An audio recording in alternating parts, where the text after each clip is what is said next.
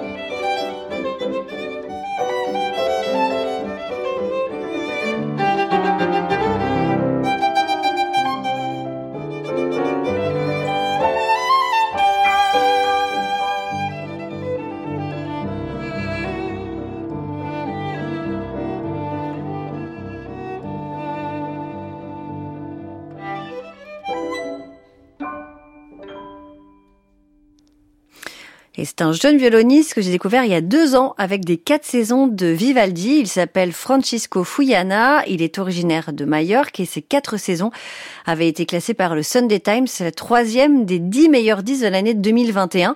Pourtant, euh, on n'en a pas trop parlé en France de ce disque. Il a été euh, aussi décrit, ce Francesco Fuyana, comme un talent incroyable par le maestro Gustavo Dudamel. Et aujourd'hui, on le retrouve dans un programme 100% espagnol qui nous permet de faire quelques découvertes. Alors, il y a deux pièces connues de Pablo de Sarrazat, mais pour le reste, il y a Eduardo Toldra, que vous venez d'entendre avec La Fonte. Euh, je ne sais pas si vous connaissez ce sonnet et ce compositeur. C'est une découverte totale. Alors, il vient de Barcelone. Il a fait beaucoup pour l'Orchestre Philharmonique de Barcelone, puisqu'il l'a fondé et dirigé entre 44 et 62. Donc c'est un musicien qui est très connu dans la région de Barcelone.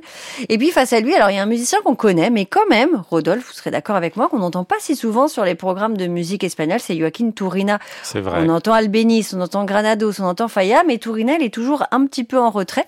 Et il y a sa deuxième sonate pour violon qui s'appelle Sonate espagnole et qui a tout pour plaire. Finalement, c'est une musique andalouse avec aussi des rythmes populaires, mais qui se mêle à des harmonies à la française.